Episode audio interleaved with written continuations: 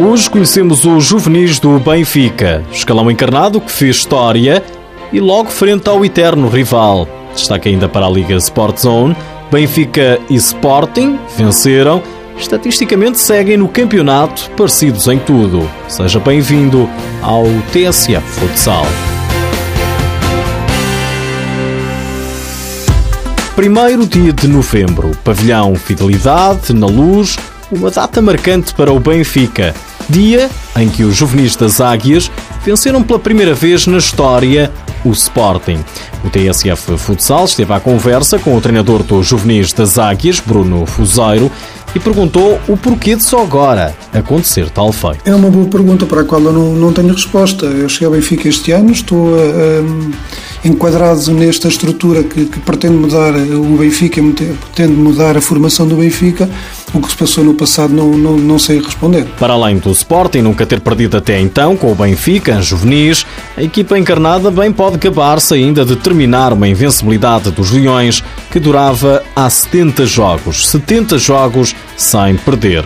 Bruno Fuseiro acredita que algo está a mudar. Ganhar ao Sporting é sempre importante, ainda por cima quando o saldo das vitórias entre o Benfica e o Sporting era tão negativo neste escalão. Eh, esta vitória eh, vem claramente provar que o Benfica está a mudar e que estamos no caminho certo para levar a formação do Benfica àquilo que nós pretendemos. O Benfica lidera a oitava jornada, o Campeonato dos Juvenis, com mais seis pontos do que o Sporting, que é segundo classificado.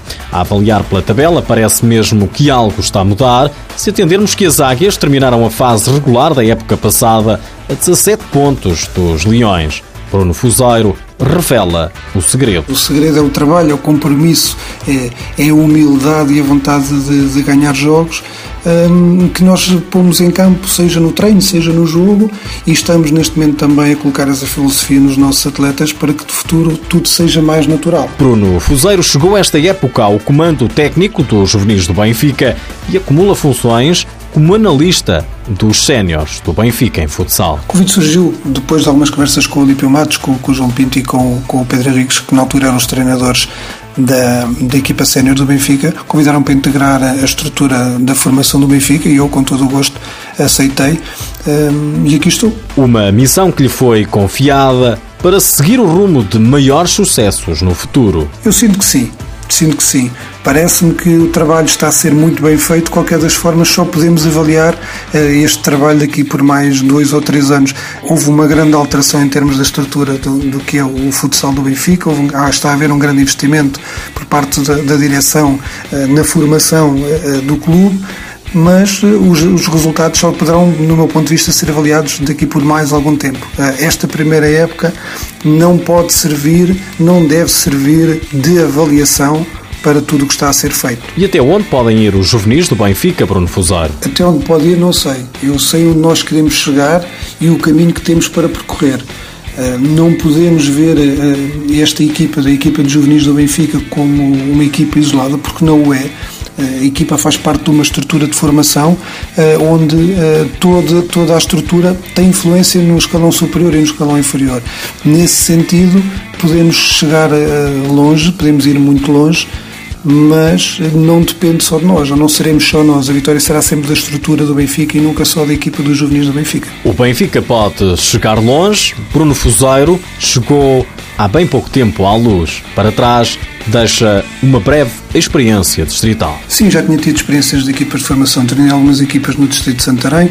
Um, numa delas até fomos campeões distritais, ganhámos a taça do Ribatejo, uh, fomos à taça nacional por, por consequência e tive também, fiz também parte da estrutura de, das seleções distritais da Associação de Futebol de Santarém, de sub-15, sub-17, sub-19, tanto masculino como feminino.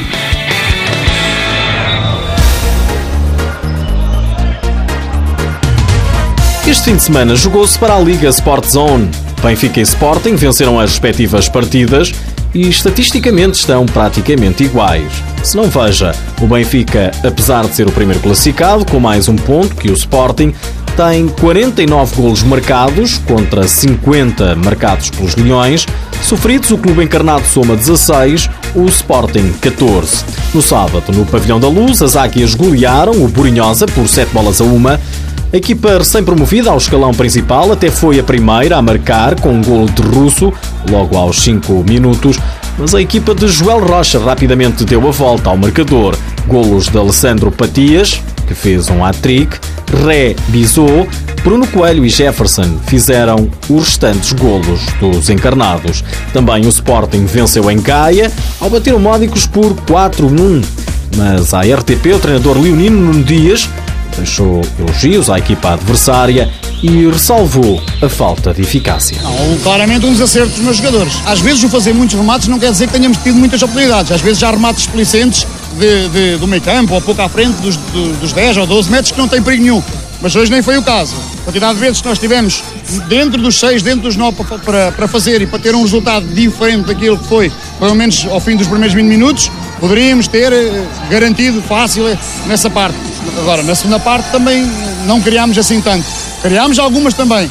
O Módicos subiu, tem qualidade, é uma equipa com muitos jogadores experientes, é uma equipa que tem, tem, tem um plantel eh, muito equilibrado vai, vai fazer uma boa época, tenho a certeza. A equipa leonina foi para o intervalo a vencer por uma bola a zero, golo do brasileiro Diogo.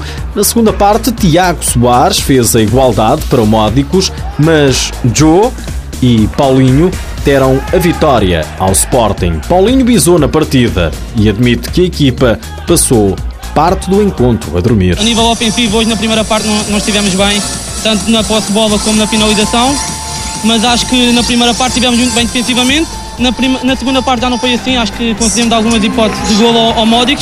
Acho que depois do empate é que nós acordámos e a partir daí foi, foi, foi pós-gol e ainda bem que conseguimos o triunfo. Já o treinador do Módicos, Bruno Ferreira, diz que o segundo golo do Sporting arremou com a equipa de Sandim. Foi fatal para nós, deixou-nos um bocado abaixo, eh, em termos anímicos, fomos um bocado abaixo. Tentámos lutar sempre, mas o Sporting também fez o jogo deles, acabou por marcar mais dois golos.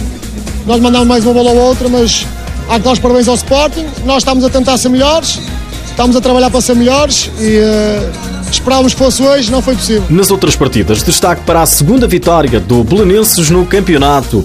Os azuis do Restelo foram a Cascais vencer o Dramático num jogo emocionante por 7-6. O Leões Porto Salvo também venceu em casa o Fundão por 4-2 e sobe assim ao quarto lugar da tabela. O Boa Vista foi a Vila do Conde bater o Rio Ave por 4-3. O Póvoa Futsal e o Olivais empataram na Póvoa a 3 bolas. Nos últimos dias ficamos a saber que a recepção do Sporting ao Unidos Pinheirense da jornada 11 do campeonato foi adiada para 8 de dezembro em Odivelas devido à participação dos Leões na UEFA Futsal Cup. O Rio Ave conta com mais dois reforços, depois da entrada do universal brasileiro Léo Moraes, que representava o ABC Nelas, da 2 Divisão Nacional, contratou ainda o ala Pedro Saura, 20 anos, ex-júnior do clube Vila Condense, e o guarda-redes Ruben Rodrigues, 24 anos, oriundo do Val de Cambra. Por hoje é tudo, já sabe que o TSF Futsal está disponível em podcast e no blog futsal.tsf.pt. Ah, já agora, sabia que o Brasil vingou-se e de forma cara do rival Vietnã? Em novembro do ano passado, a seleção de futsal vietnamita conseguia um feito histórico ao bater a Canarinha por 3 bolas a 2 num torneio no Vietnã. Na quarta-feira passada, os dois voltaram a medir forças na abertura do Grupo A do Grande Prix de Futsal em São Bernardo do Campo. Desta vez, contando com a maioria dos principais atletas que atuam no país, entre eles o craque Falcão, a seleção verde e amarela atropelou o rival com uma impiedosa goleada por oito bolas a uma. É um facto.